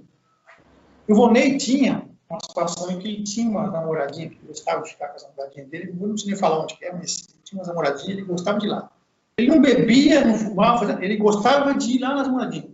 Dava os presentes, tudo que ele ganhava, ele dava presente. Ele ia lá, ficava lá, ele gostava de fazer isso. Quando falou que ele ia acontecer isso, ele ficou louco. Ele morava lá no estádio, junto comigo lá, eu, o Ronei, moravam tudo lá. O que aconteceu? O Ronei, não, se eu não for lá, eu não vou fazer, não. Oh, e não sei o quê, e desespero, eu não posso ficar aqui, se eu ficar aqui eu vou ficar maluco, eu tenho que ir lá ver minhas meninas, minhas namoradas, e não sei o quê, não sei o quê. Que nós fizemos? Pereira, nosso atacante tem que fazer gol. Nós precisamos dele. Vamos lá no Beto. O Beto, seguinte, o valor para concentrar tudo bem? Tudo bem, nós vamos concentrar, mas o vôlei não precisa ir. Como assim, Coelho? O vôlei não precisa ir. Se ele for, nós vamos perder ele. Não, mas não é justo. É que vai fazer os outros? Os outros não tem problema. Eu moro aqui, se eu vou, os outros vai também. Fica tranquilo. Deixa ele cuidar da vida dele. Deixa ele fazer o que ele está fazendo. Não mexe nisso. Ele está fazendo gol todo jogo. Vai prender o homem. Nós vamos perder o nosso artilheiro, não tem outro. Mas isso vai dar problema. Sobre, deixa que o, o, grupo a gente segura. O grupo deixa com a gente. Fica, vamos abafar aqui, deixa quieto, o grupo a gente se vira. Então tá bom, faz o que vocês acharem melhor. Então, e tudo bem, concentra. Eu não acho certo, mas foi o que nós fizemos. Todo solteiro concentrar. O Ronei, não. Só que eu falei, Ronei, chamei no meu quarto é o seguinte, velho. Sexta-feira, jogo domingo, quando chegar na sexta-feira, você dorme cedinho aqui, quietinho, fica na sossegadinha aqui, tranquilo. Se cuida aí que nós precisamos de você. Pode deixar, fica tranquilo. Então, segunda, ele ia lá na moradinha, quarta ele ia, quinta-feira ele já começava a se cuidar. Então, isso aí, que eu falo para você, que é grupo. Entendeu? Isso aí é grupo. Isso aí é você entender o companheiro, entendeu? é ser é entender. Porque tem jogador, cara, que precisa treinar pra caramba. Tem outros, e menos, tem outros. E se eu perdesse uma noite, no outro dia eu era um lixo. Tem jogador que vinha da noite e treinava muito mais que o outro que dormiu, noite inteira, dormiu o dia inteiro. Então, você tem que entender isso. E a gente entendia isso. Então, isso é grupo. Isso é grupo. Então, se, se, o certo é era para ter uma revolta. Pô, se ele não vai, por que, que eu tenho que ir? Alguns até quiseram questionar, mas nós já demos no meio. Não, não é assim não. Você minhoca, fica quietinho aí, você vai concentrar e o nosso artilheiro não podemos perder. É por aí. Pô, legal essas, essas histórias, né? Ô, Rafão, você tem mais uma pergunta da Semi contra o Curitiba ou vamos para a final contra o Paysandu? Podemos ir para a final já, caminhando para o nosso encerramento aí. Então vamos para a final. Final ali, né? Que final complicada, né? A gente foi roubado, vamos ser sinceros. Fomos roubados ah, naquele jogo. Tem, tem uma lenda que o Guarani deixou o troféu de vice-campeão lá em Belém, né? Na realidade, eu vou falar para você o que aconteceu foi tanto, é, foi tão focado, teve tanto foco em cima desse jogo de, de subir, de subir. A própria, a própria diretoria, a própria torcida, nós mesmos, não demos a devida importância dessa final. Tanto que se você pegar o jogo, o primeiro jogo aqui em Campinas, tinha pouca gente, menos gente que tinha no jogo do Curitiba. Foi um jogo show um jogo muito xoxo, assim, sabe? Nós ganhamos, acho que foi 1x0, mas foi um jogo xoxo. Não tinha aquele, aquele espírito do jogo do Curitiba, de final. Não tinha aquilo. Ah, não, né? Foi... O Curitiba era 17 mil pessoas, parecia, era a Operação A Bomboneira, né? Que chamaram na época. Exato. Então não tinha aquele espírito. Então aqui foi muito xoxo.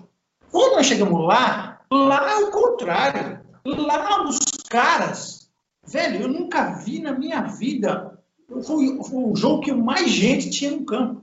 Aquele mangueirão, eu paro, tem uma hora que eu entrei lá dentro, não sei, apareceu algumas vezes na televisão que o Mangueirão, nas, nas divisas dele, ele faz assim, ó, ele mexe é, é, eu morei em Belém, eu tive a oportunidade de ir no Mangueirão, e a torcida, a torcida paraense é uma torcida apaixonada. Se você for no Mangueirão, você sabe o que eu vou te falar agora. Para o ônibus chegar lá daquele portãozinho primeiro que ele passa por dentro do estacionamento até chegar lá no vestiário, é isso? Ele passa por dentro do estacionamento até chegar lá. O nosso ônibus não conseguiu entrar. Ele não. ficou lá fora. Foi feito um cordão de isolamento e nós passamos pelo estacionamento todinho no meio da torcida do Paysandu até chegar lá no vestiário. Então, foi um negócio absurdo, absurdo. Fora que nossa viagem para lá parecia o trem da alegria. Apareceu o diretor que eu nunca tinha visto na minha vida. Foi diretor, foi, foi secretário. Parecia, sabe, parecia que o pessoal estava indo fazer festa. Era um negócio de louco. Um negócio, sabe, coisa. Ninguém estava nem. Eu olhava assim e falava, não é possível, não estamos nem aí, cara. Os caras, sabe, tudo fazendo festa, tá achando tudo bonito. Sabe, diretor, eu nunca vi. O avião nosso foi lotado de gente, eu nunca tinha visto os caras. Apareceu gente, apareceu gente no hotel lá que era diretor do clube, eu nem sabia que era. Ou seja, chegar no, hotel lá também, sabe, não tinha comprometimento, não tinha cuidado, não teve o cuidado. E quando chegou lá naquela guerra, aí o bicho pegou lá. E também tem a questão da arbitragem. Nós ganhamos de 1 a 0 aqui. Os caras anularam dois gols nossos. Dois gols. Dois gols nossos eles anularam. E um foi duvidoso deles. Eu sei que eles fizeram um gol, depois nós, nós tivemos, nós empatamos, eles anularam. Depois fizemos outro, empatamos de novo. Eles anularam de novo. Então, ou seja, tudo estava a favor dos caras. Tudo, tudo. Tudo estava, sabe, assim, o, o árbitro lá, é Serapião, é o nome dele. Ele é conhecido, ele era conhecido lá por outros jogos como Será Papão. Que é um papão, é um papão. Então, ou seja, ele estava literalmente todo comprado. Então, tudo ali, não ia, nós não íamos ganhar aquilo ali nunca. Você vê, tem uma história engraçada nesse jogo. No vestiário, na preleção, o seu Pepe falou para o Valmir. Valmir, eles têm um jogador chamado Cacaio. Ele veio jogar para o Guarani depois. Né? Uhum. Ele é um dos caras. Se você piscar, ele faz gol. Ele está numa fase que se você piscou, ele faz gol. É ídolo lá foi, do Foi o que aconteceu no primeiro tempo. Eu vacilo lá, ele gol. Esse é um vestiário. Chega no vestiário, o senhor Pepe. Valmir, e aí? Valmir, pisquei. Não Todo deu. mundo deu risada. Acabou a preleção. Então, não houve assim, não houve, não houve um comprometimento, entendeu? Nosso, nós, jogadores, também de tudo que estava em torno. Você não ganha um título só dentro de campo. Não é. Hum, Você tem que ter algum para ganhar. Por nós, o título, o título foi, foi o jogo do Curitiba. Aquilo ali, sim, houve um comprometimento a semana inteira, houve trabalho de bastidores, o Beto com toda certeza trabalhou bastidores, é, houve planejamento, houve empenho, houve, houve muita coisa envolvida para aquele jogo. Já o, a, aquele outro parecia assim, algo assim que é culpa nossa também. Mas eu, eu entendo que, sabe, é, foi tanto, você joga tanto as suas energias para alguma coisa, sabe, aquela coisa você gastou tudo que você podia gastar ali e não sobrou mais nada. Porque não tinha bonificação, de... não tinha bonificação pelo título. Não tinha, cara. Não, não, não, não tinha, não tinha nada, não tinha bonificação, não tinha nada. Não tinha bonificação para o título, tinha o premiação lá para subir, não, nem se falou em nada disso, não tinha nada, nem conversou. E nem, para você ver, nem, nem nós nos preocupamos, e nem o, o vice-versa. Não, não tinha nada. Foi assim, foi um negócio assim esquisito. Então, como eu disse para você, tudo foi jogado, as energias todas elas foram canalizadas para o jogo do time. Então, acabou acontecendo isso. Mas mesmo assim, ainda houve esse trabalho dos caras lá, né? Os caras meteram a mão assim, de forma descarada, né? Tanto que não acabou o jogo, o cara, expulsou um, depois expulsou outro, depois expulsou, expulsou todo mundo, e saiu um foi embora, acabou, ninguém acabou o jogo. Foi um negócio assim você sabe, você, você em Belém, você sabe, você morou lá, eu morei depois em Belém também, você sabe como é que é aquilo lá, né? Os caras respiram futebol lá, e o campo lá não tinha nem... Para a cidade, para a cidade. Então, é Rafão, o que, que mais temos... Show. que mais temos de pergunta pra, sobre a campanha, Rafão? Cara, acho que a gente abordou tudo aí, todos os detalhes, tiramos curiosidade, né? Perguntamos sobre o bastidor de, da base, das finais, do, de presidente. Acho que tá muito completo aqui por tá mim. Tá muito não... completo. Eu tenho uma última curiosidade. Tem uma última curiosidade que é uma das figuras principais daquele, daquele time, obviamente, um dos artilheiros do time, não sei se foi o artilheiro, foi o Pereira, né?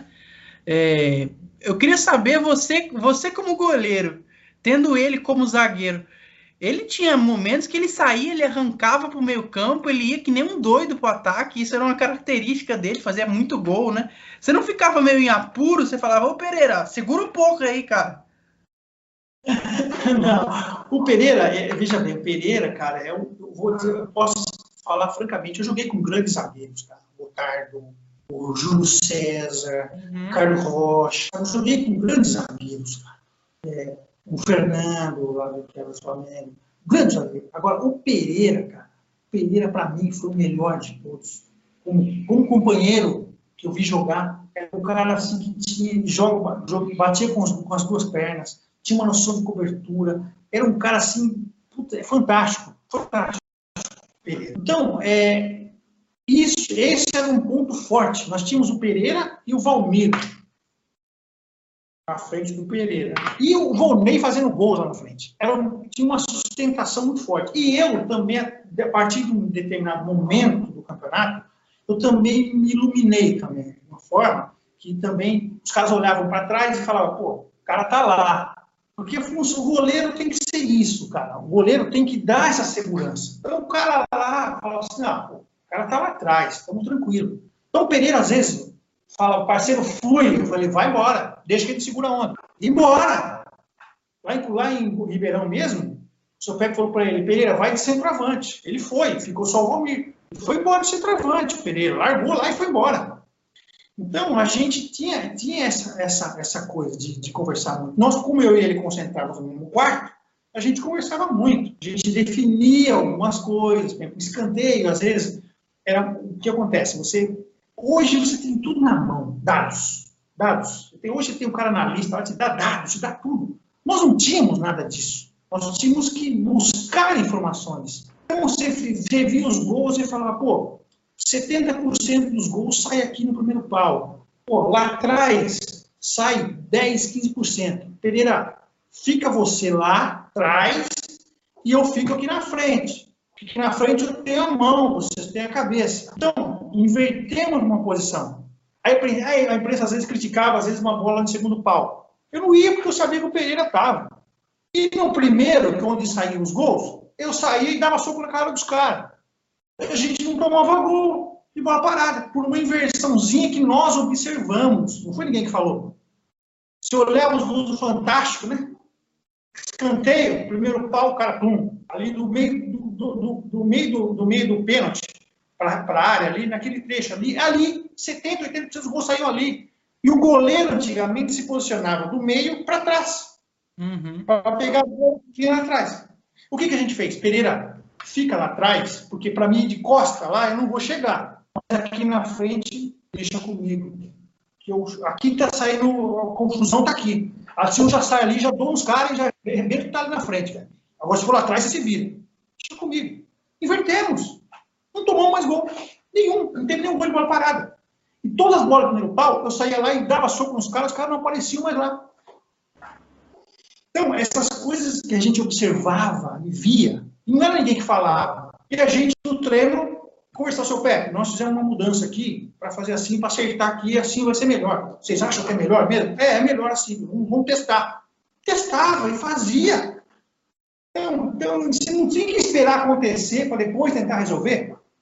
Então, a gente tinha muito. O Pereira, como eu estou te falando, era um cara que, porra, ele é meu amigo até hoje, mora em tudo, depois até te passo o contato dele, uma dessa você faz uma matéria com ele. A gente... Oh, gostaria, gostaria, um cara que eu gostaria muito de conversar. Agradeço. Passo, eu passo o contato dele para você. Não vou nem Pereira, a gente sempre conversa ainda, temos contato sempre. Maravilha. Rafão, que mais temos de pergunta? Eu tenho duas últimas aqui, emenda eu sua. Tenho, eu tenho uma que a gente falou, né? Mostra pra gente, comenta esse troféu do seu lado aí, que o pessoal deve estar tá com uma curiosidade. Como é, era, um, era, uma das minhas, agora já, já só mais uma. Cara, isso aqui, é, poucos jogadores do Guarani têm. A torcida Guerreiros da Tribo, ela fazia uma homenagem aos jogadores que destacavam no campeonato e aí eles me fizeram essa homenagem, me deram esse troféu, Marcos Garça, destaque, Campeonato Brasileiro, Taba, 91. O Pereira também tem um desse, eu acho que o Onei também. É um negócio que eu guardo assim com muita estima, também com essa camisa, que é a camisa que eu não foi a que eu usei no jogo, porque no jogo eu saí de sunga, me levaram tudo, Então, meu pai, é meu pai, tá, meu pai era um deles, viu? Meu pai invadiu o campo e falou que foi atrás de você. Será que levou uma. Eu lembro que de luva, eu saí com uma luva só, a outra desapareceu. Então, eu tenho. É um negócio que eu guardo com muito carinho. Guardo com muito carinho, porque é um negócio assim, bem marcante. Pô, é muito legal ver esse carinho que você tem pelo Guarani. Eu percebo nitidamente, é, quando fala do Guarani, fala com carinho, e isso, a torcida é eternamente grata quem, quem demonstra isso. Eu tenho, eu tenho uma pergunta agora para fechar, finalizar uma campanha. É, eu gostaria de saber de você se você se você acompanha algo do Guarani hoje. Hoje o Guarani é, atualmente ele está investindo muito na categoria de base, né? Está resgatando um pouco da, da, do que tinha, lógico que longe de resgatar em qualidade, né? Mas, por exemplo, do elenco atual, quase 10 jogadores de hoje são da categoria de base, né, Rafa? Se eu não estou não tô enganado, já são quase 10 meninos já no, no elenco do Campeonato Brasileiro da Série B. É, o quanto, quanto, você acha isso importante? Lógico que é longe de, de ser é, o que foi nos anos 90, nos 80, mas, mas já é um começo, né? Sem dúvida, até o, o presidente vem fazendo um trabalho nesse sentido. Eu tive a oportunidade de estar no Guarani há pouco tempo aí, uma reinauguração da, do ginásio de esportes. Ginásio. Oportunidade de conversar um pouco com o presidente. E realmente, realmente é isso. Eu acho que o caminho é esse. E, infelizmente, a situação financeira do clube, todo mundo sabe, não é impossível você querer fazer o que não dá para fazer certo? Isso foi feito atrás, e é o que deu. Então, hoje o Guarani tem, evidentemente, que fazer o trabalho de base, ele tem que se estruturar embaixo, ele tem que tentar colher frutos o mais rápido possível, fazer um trabalho sério, para poder ir se reerguendo. Essa, essa, o, todo mundo fica falando, pô, nós temos que subir, subir. Não, nós temos que nos estruturar, temos que ter condições, em primeiro lugar, hoje, o pensamento, hoje, a gente tem que pensar em se manter, se der certo, subimos, como a gente fez em 91. Nós não saímos para subir, não. Vamos fazer, vamos trabalhar. Clareou, vamos beliscar. Quando não clareou, vamos ficar por aqui. Então, o torcedor, é lógico, eu também sou assim, eu fico louco quando vejo o Guarani perder, cara, eu fico maluco, eu quero que o Guarani sobe, pô, eu fico maluco, eu sou torcedor hoje, cara, não adianta, eu sou torcedor do clube. Então, mas a gente tem que, às vezes, tem que ver o lado, ser um pouco racional, ao invés da, de deixar se levar pela emoção. Então, acho que agora o caminho é esse. O Bahia precisa tá, resgatar isso. Resgatar essa base, ir trabalhando, ter paciência, porque a, o jogador jovem, ele. Não é aquele jogador experiente que tem uma regularidade. O jovem, ele oscila. E até ele atingir um certo determinado até ele atingir um determinado estágio, ele vai oscilar, vai fazer uma partida boa, outra ruim, outra boa, outra ruim. É como eu disse no começo, a camisa do Guarani é pesada, não é, é difícil jogar, difícil. Então, às vezes a gente pede um pouco de paciência, os caras se irritam, até ficam bravos, a gente tipo, tem um pouco de calma, tem um pouco de paciência, mas o caminho é esse, não, tem, não pode ser outro, não tem como ser. A gente tem que ter paciência, tem que ter calma e tentar ver se consegue fazer alguma coisa melhor aí para frente. O caminho é esse, não tem outro. Show. Bom demais saber que, acompanha o Guarani ainda. Fica muito feliz. Não, eu, eu sofro, cara. Eu sofro, eu sou Guarani, eu saio na rua, o pessoal me, me enche o saco pra caramba, mas não tem, não tem problema. Não ligo, não ligo. Eu tenho amigos, né? Então, o pessoal enche o saco, mas não tem problema. Eu, também quando ganha, eu deito nos caras, né?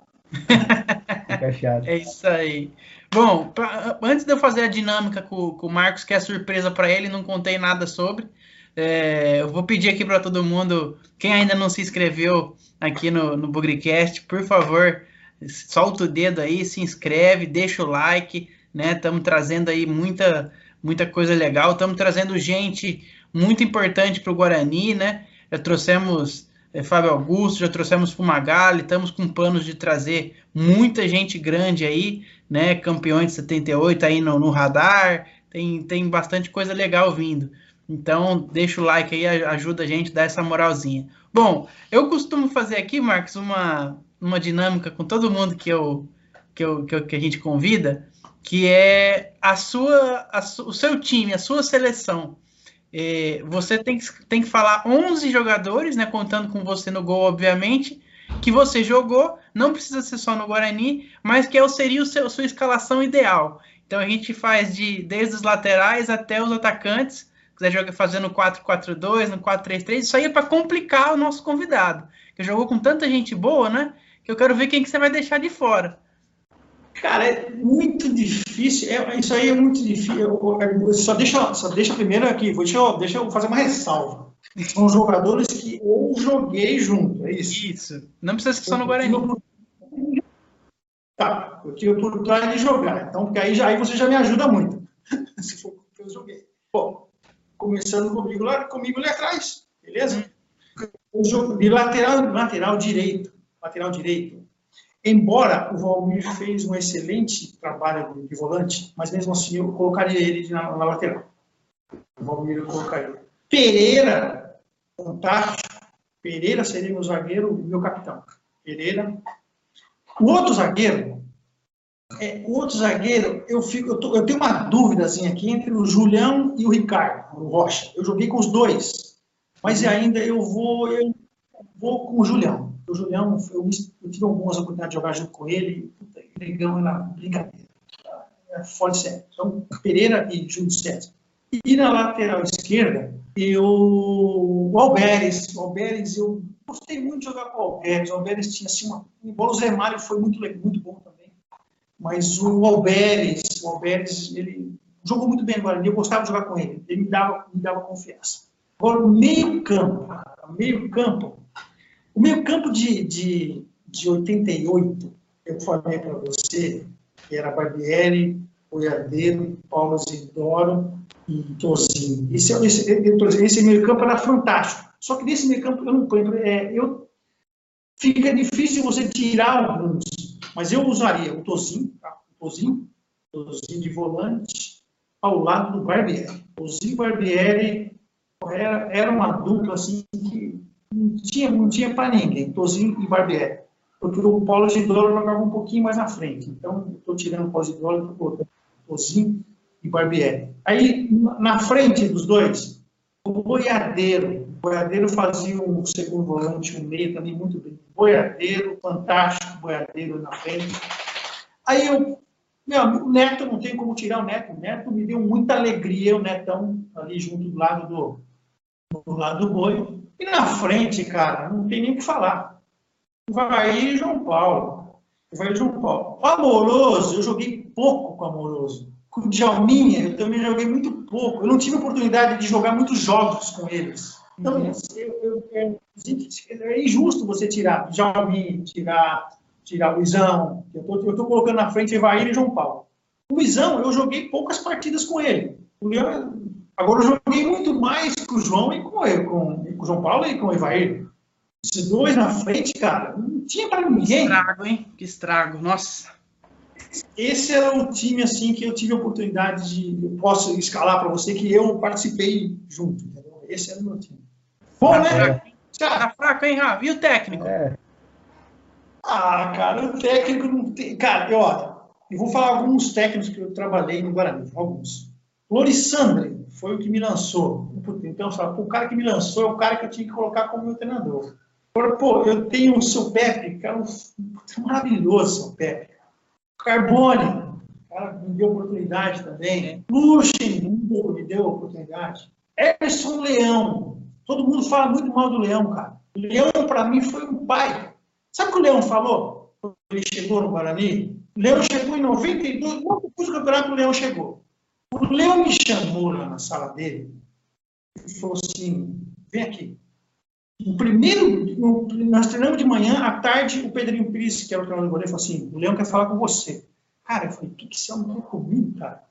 Fui lá na sala do Leão, entrei lá, tudo quietinho, o Leão, né? Ele falou: ó, eu não sei o que aconteceu aqui e nem quero saber, mas estão querendo te arrebentar aqui dentro. Estou trazendo o Carlão para ser o titular. Só que é o seguinte: quem vai começar o Campeonato Paulista é você.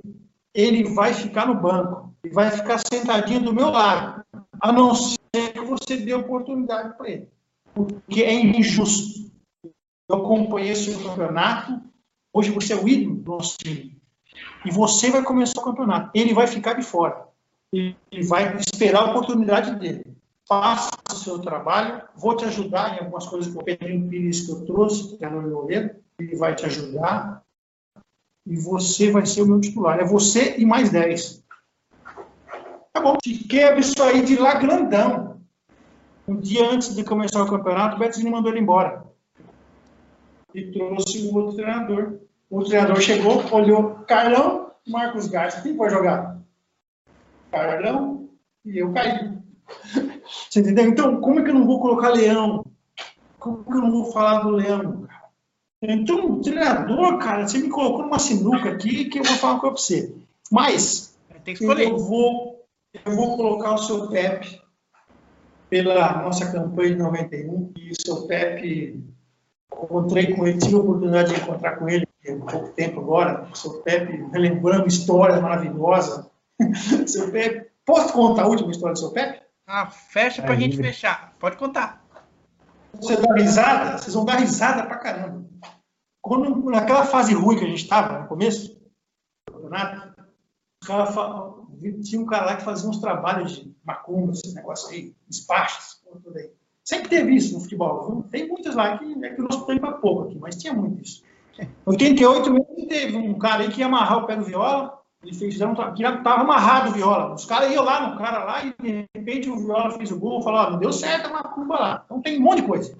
Quando o seu Pepe é engraçado porque falaram do seu Pepe que tava, tinha, ele estava muito carregado de energias negativas. E que ia fazer um trabalho com ele. Ele tinha que tomar um banho de cachoeira. Sabe cachoeira de Souza? Tem Souza não tem a cachoeira ali? Sim. Levaram ele lá. Então, levaram ele lá na cachoeira. Levaram seu Pepe lá na cachoeira. Seu Pepe tinha que jogar uma flor lá da cachoeira. Seu Pepe foi jogar a flor na cachoeira, caiu lá na cachoeira. Quebrou o braço. Quebrou o braço quebrado. Jogou, jogou a flor e caiu junto com a flor lá na cachoeira. E ele lembrou disso. Ele, ele caiu lá na cachoeira, quebrou o braço, chegou com o braço quebrado, tadinho do seu pé. Olha as coisas que acontecem. Encontrei com ele assim, três meses atrás, ele falou, você lembra, rapaz, que eu caí lá na cachoeira? Eu falei, pois é, até isso nós passamos. Pô, muitas histórias daquele grupo aí de 91. Nossa senhora, eu fiquei em choque com algumas aqui, Rafão. Acho Nossa. que acho que a gente fez a nossa missão bem sucedida aqui, né? Acho que podemos encerrar. Já estamos enchendo o saco demais do Marco, já quase duas horas de. Prometi para ele uma, já estamos quase em duas. Mas deixa seu. deixa seu, seus é últimos. Comprar, Agradecimentos. Tem coisa coisas que você não podia falar antes. Muitas coisas você não podia falar. Hoje faz 30 anos. Vou falar, não tem problema nenhum. Ia ficar, ué, vai falar o quê? Entendeu? Antes você não podia falar, tinha que ficar quietinho. Agora você pode falar, mano. Só trouxe, é, só vai trazer audiência para nossa live. É, vai virar até manchete que aí bom, nos portais. Tem... A conversa foi bacana, gostei do bate-papo, porque às vezes você vai nos programas, os caras deixam você falar cara não fala. Se os caras falam, você não fala nada. É bom que a gente conversou bastante, deu a oportunidade de a gente falar, né, passar algumas coisas. Vocês são jovens aí. Futebol hoje é muito chato, cara. É muito chato. Futebol hoje não, não pode nada. Nós vivemos um futebol gostoso. Eu peguei uma fase boa do futebol que tinha tudo isso. Tinha aqueles derbys, ia lá em cima, jogava, jogava galinha pintada de verde. A gente ia lá e batia nos, nos irmãozinhos de cima sempre. Eu nunca perdi para eles, não nem na base. A gente é, vai que sirva de exemplo. Que sirva de exemplo para o nosso grupo atual, né? Para o Guarani de hoje. É isso Rafão, aí. A gente torce. É, Rafão, encerramos. né? Acho que foi muito bom. Deixa seus últimos agradecimentos aí antes do, do Marcos deixar o recado dele para a torcida do Guarani. Sim, sensacional, Gil, Marcos. Acho que a conversa, como você falou, né? Acho que foi muito boa. A gente viu histórias aqui nessa uma hora e meia de programa incríveis, coisas que eu e o Gil a gente não imaginava. Acho que também quem viveu não imaginava. Quem está assistindo, acabou agora de assistir, deve ter se deslumbrado sobre algumas coisas que você falou, né? Que só pode sair à tona depois, né? Porque a gente vê lá na época, era meio complicado de falar, né? Mas isso vira uma resenha aí sensacional. Então, agradecer ao, ao Marcos, muitas histórias. Sei que não foram todas, depois você volta mais para frente para a gente conversar de novo, a gente troca a banca aqui, fala mais de, mais de Guarani, que sempre é muito bom, né? Então, é. deixa aí meu, meu agradecimento para todos que assistiram, Marcos, Gil, e seguimos juntos. Valeu, Rafão, foi muito bom esse bate-papo. Em suma, a gente, a gente chega à conclusão com essa live que aquele time de 91 subiu pelo, pelo grupo fechado com o técnico. Eu, eu saio dessa, dessa, dessa live com esse sentimento, que subiram por causa do, do grupo especificamente, né? E porque as coisas ali por fora ali não estavam andando. Mas é isso, eu queria agradecer você, Marcos, pelo carinho que você atendeu a gente, pela atenção, né, antes da gente começar a gravar. É, foi muito bom. Eu eu adoro saber das coisas de Guarani. Eu sou um amante do Guarani. Eu durmo escutando o hino do Guarani. Eu sou maluco. Então, quando, quanto mais coisa a gente vê, mais a gente se apaixona. E você faz parte dessa história. Então, a gente te agradece pelo, tanto pelo carinho com a gente quanto pelos serviços prestados ao Guarani. Sabe que você está no coração da torcida bugrina.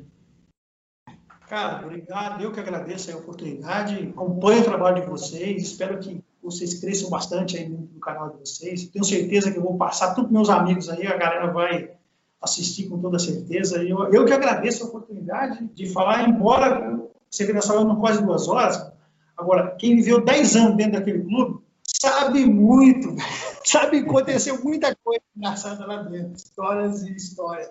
Mas, enfim, eu que agradeço a oportunidade. Vamos aí, vamos tocar a vida aí, vamos torcer para que nosso clube retome aí, né? Retome o caminho aí que a gente sempre sonha que, que volte a estar, né?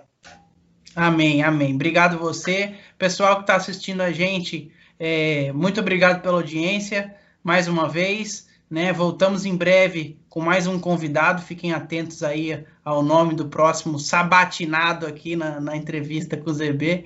Então vai ser muita coisa legal por vir, viu? Deixem o like, mandem esse vídeo para os amigos, para os familiares e ajuda o Bugricast, ajudem o Bugricast a crescer cada vez mais. Beleza, pessoal? Encerramos por aqui.